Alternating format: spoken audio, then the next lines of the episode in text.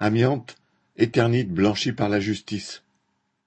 L'Association nationale des victimes de l'amiante, Andeva, et des associations de victimes des différents établissements de la société d'amiante-ciment Éternite ont porté plainte depuis plus de deux décennies contre l'entreprise et d'anciens dirigeants pour homicide et blessures involontaires. En première instance, les juges avaient prononcé en 2019 un non-lieu en faveur d'Éternite. Le 8 février, la chambre d'instruction de la Cour d'appel de Paris a confirmé ce non-lieu.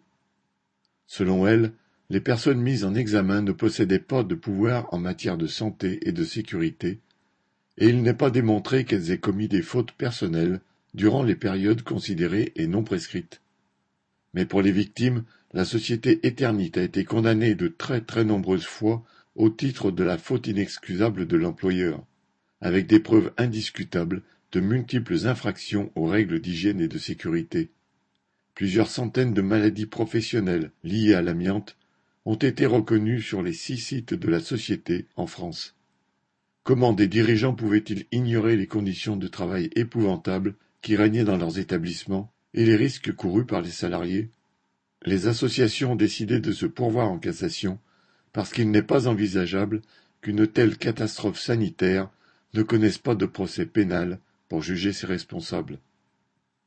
Serge Viard